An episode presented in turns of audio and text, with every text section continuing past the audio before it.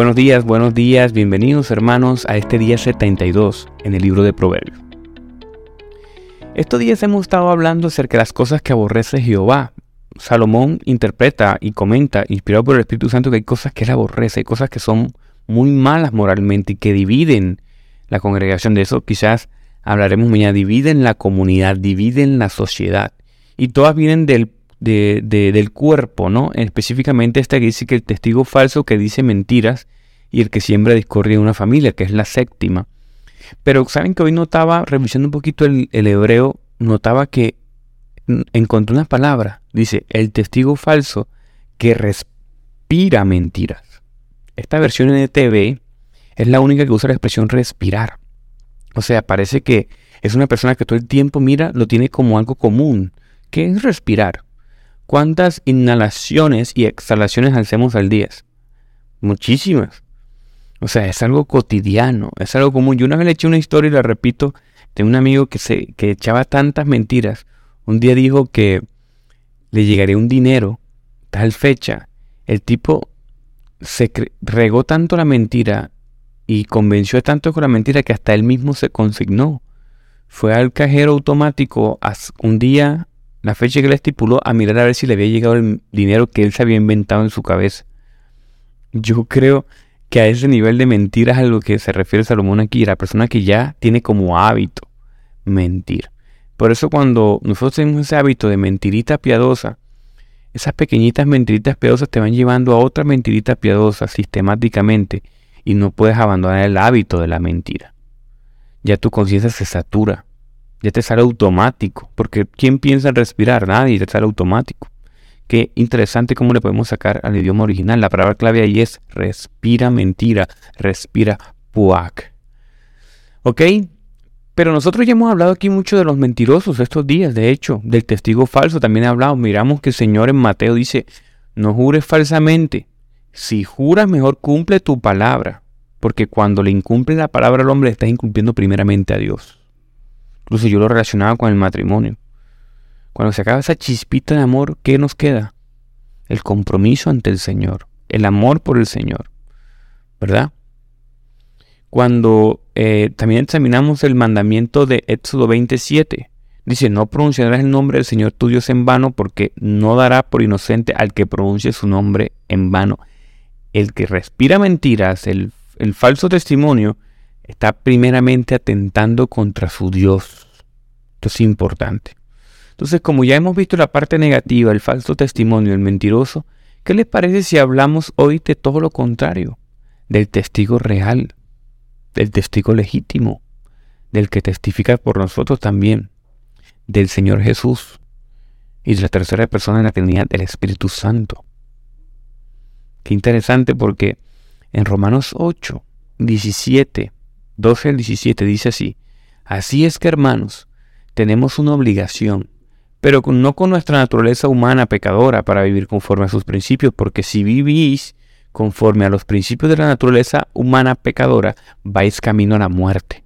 Pero si matáis la sobra del cuerpo por medio del Espíritu, viviréis, porque los que son guiados por el Espíritu de Dios, esos y solo esos son los hijos de Dios.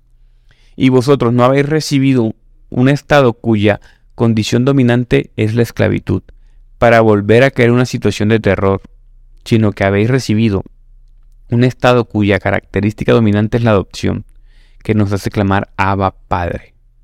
El Espíritu mismo, juntamente con nuestro Espíritu de que somos hijos de Dios, y si somos hijos de Dios, entonces también somos herederos, herederos de Dios y coherederos con Cristo.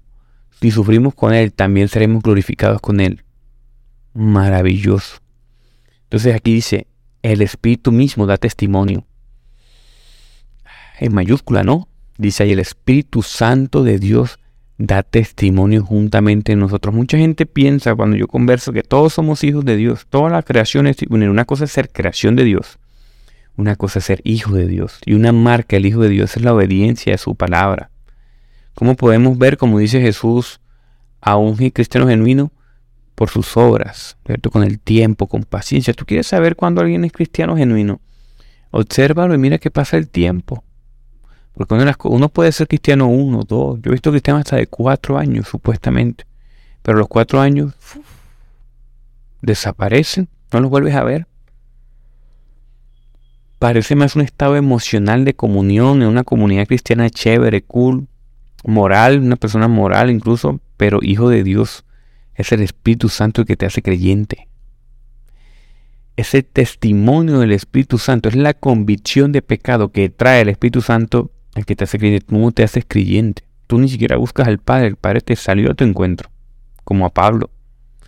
Pero yo lo que quiero hacer énfasis hoy es un comentario que leía de Barclay muy maravilloso acerca de esto, de cómo el Espíritu Santo da testimonio. Y, y fíjense que Barclay dice que Pablo usa una gran alegoría eh, con el lenguaje romano. Hay mucha evidencia de que Pablo era judío, pero también era romano, era un ciudadano romano. Y en hecho él dice, yo soy ciudadano romano. Y la cosa se complica en su juicio, porque ah, no, espérate, no lo podemos tratar como un judío o como alguien externo. Ese tipo es romano.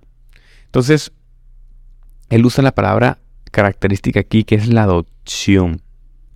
Que nosotros somos adoptados. Miren, el testimonio oficial, hagan de cuenta que estamos ante un juzgado, y ahí está el Padre.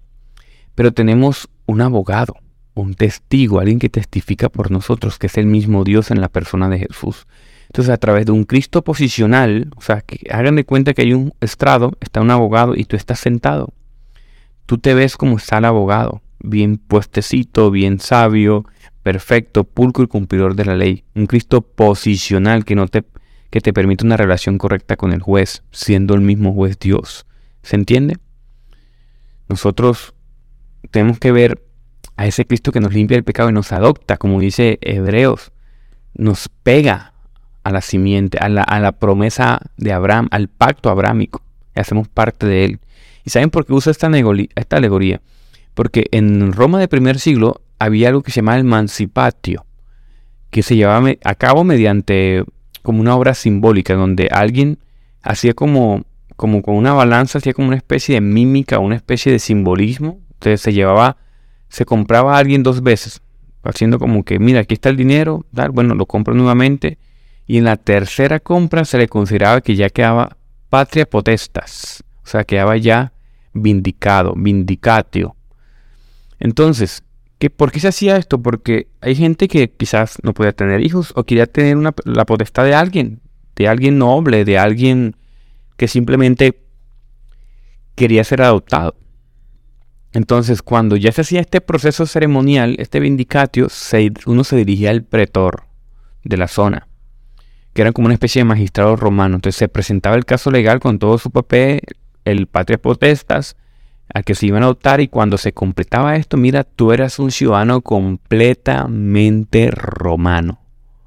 O sea, no había distinción, incluso así si ese romano tenía un hijo, tú tenías exactamente la misma potestad de un hijo legítimo.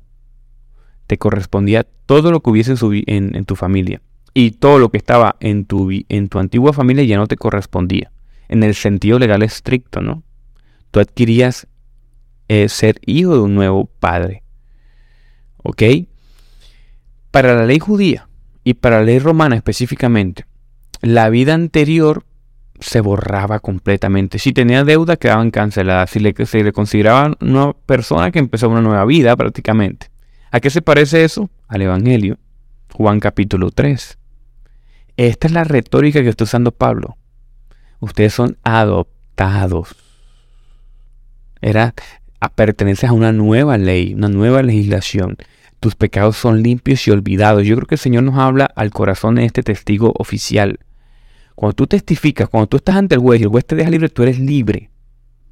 O sea, legalmente, ante la humanidad, ante Dios, eres completamente libre. Miren, puede pasar que en un juicio alguien que sea culpable por tener un buen abogado sea libre así haya hecho las cosas mal. En la justicia divina de Dios, Tú eres libre a pesar de que hiciste mal, pero no te queda la mancha en tu conciencia porque eres libre. no sé si me hice entender con esta alegoría. Miren chicos, si tú cometes un delito, te borras, no sé, algo suave, te borraste un semáforo, y tú vas ante el juez y dices, no, mira, me borré el semáforo porque yo tengo una emergencia, tal, tal, ok, no vas a pagar la multa, tienes razón. Pues sí, burlaste el sistema prácticamente, pero te queda la conciencia, hiciste lo malo ante los ojos de Dios. Pero en Cristo Jesús, así seas el culpable, un asesino, un mentiroso, ese juicio establecido a través de la fe y el arrepentimiento en Cristo Jesús te hace libre de conciencia y ante el Señor. Es más pleno aún. ¿Ves? Nace de nuevo. Y el Espíritu Santo te da convencimiento de esto. Entonces, hermanos, cuando nosotros olvidamos eh, que el Señor ya nos perdonó, si ya quitamos la mancha de nuestro pecado, tenemos que recordar que el Señor ya borró esos pecados. Si la ley romana, que era una ley mundana, ya lo veía así, ¿cómo deberíamos verlo nosotros en el sentido espiritual de hijos de Dios? Pequé, fallé, voy a los pies de Cristo porque hay una gracia activa de Dios. Miren, en teología sistemática hay algo que se llama eh, gracia activa de Dios. Creo que lo he comentado acá. ¿Y qué dice la gracia activa de Dios sustentado evidentemente con muchos versos bíblicos que por tiempo pues no sustentamos? Dice que cuando tú estás en Cristo Jesús, tú no solamente recibes salvación por tus pecados, ¿verdad? No solamente se te perdonan los pecados que ya tuviste, sino que activamente a medida que vives, todos tus pecados son perdonados, tus pecados infinitamente son perdonados. Porque hay arrepentimiento genuino y una marca sellada de que perteneces y eres hijo de Dios. Entonces el tema no es el pecado, es cómo te relacionas con tu pecado. Porque si hay gozo en tu pecado, entonces no, hay evidencia que eres hijo de Dios, no hay convencimiento del Espíritu Santo. Ah, mi proceso, 20 años con el mismo pecado. Parece que ahí no hay arrepentimiento genuino de ese pecado. ¿Verdad? Y no estoy diciendo que el que tiene varios años pecando no sea hijo de Dios. Hay pecados que cuestan. Pero es como si, si tú te deleitas en ese pecado, si está naturalizado en ti. Es lo que cuestiona la palabra del Señor. Entonces, Pablo dice aquí que incluso en, el contexto romano, cuando tú eras adoptado, pasaba algo. Eh, habían siete testigos. Y si tú eres una persona menor de edad y tenías que, se te tenía que testificar por ti, uno de esos siete testigos que estuvo en una ceremonia tuya de, de vindicatio, eh, verificaba que era una adopción genuina. ¿Verdad? ¿Quién es ese en la Biblia? Cristo Jesús. Recuerden, Romanos 8. El Espíritu da testimonio por nosotros. Dios es el único, el único que tiene derecho sobre ti absoluto. El pasado está cancelado y las deudas borradas. Empezamos una vida nueva con Dios. Somos herederos de todo lo que es suyo. Recuerda esto y que no se te olvide jamás. Hoy la palabra nos hablaba del testigo falso que respira mentiras, pero tenemos un testigo correcto, verdadero. El cristianismo es verdad, hermanos. Crea ello. Yo vuelvo y repito lo que he estado meditando estos días, hermanos. Si hay fe en nuestra vida, tú tienes que vivir bajo esa conciencia de que eres libre de tu pecado y que alguien pagó, vivió, murió y resucitó por ti y vendrá otra vez por ti. Eso es ser cristiano. Si tú miras la vida con esa conciencia trascendente, vas a ser pleno en esta vida vas a ser pleno en ello. Convéncete de ello. Ora al Señor que te dé testimonio de lo que te estoy diciendo. No porque lo diga yo, porque está revelado en la palabra. revisa hoy Romanos 8 otra vez. Ya yo lo mandado a revisar en otra ocasión contra el pecado. ¿Cómo vencer tu pecado? Hoy quiero que revises con estos lentes. Revísalo con estos lentes y específicamente Romanos 8 del 12 al 17. Con los lentes que te estoy dando ahora. Que el Señor limpia tus pecados. Amén. Gracias Dios por tu palabra nuevamente, Señor, porque nos da aliento. Nos da aliento, Señor, nos da esperanza y nos da confianza. Te amamos, Dios. Ponemos esta palabra hoy en tus manos, Señor. Seas tú dándonos convencimiento de ella, Padre. Ayúdanos, Señor, porque sin tu Espíritu Santo ni siquiera podemos ser cristianos, Señor, dice tu palabra en Romanos. Sin tu Espíritu Santo no somos convencidos, Señor. Ayúdanos. Ayúdanos a vencer el pecado, porque el pecado, Señor, como dice segunda de Pedro, el 5 al 10, de 5 al 15, Señor, hace que nosotros nos olvidemos, Señor, que fuimos limpiados de nuestros antiguos pecados. Es la disciplina espiritual, es nuestra relación contigo, Señor. Hay un esfuerzo que debe hacer el hombre, evidentemente, hay una responsabilidad del hombre. Ayúdanos, Señor, a entender esta verdad. Espíritu Santo de Dios, llévanos al Padre a través de Cristo Jesús, Señor, para entender esta conciencia, ser más efectivos. Señor, gracias por mis hermanos que están con esa sed de tu palabra, Señor, escuchando esto, Padre, con ganas de aprender. Señor, dale, dale, dale entendimiento, Señor, iluminación. Ponles personas, Señor, proveles.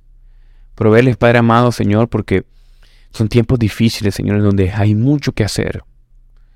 Estamos en una situación postcontemporánea difícil, Señor.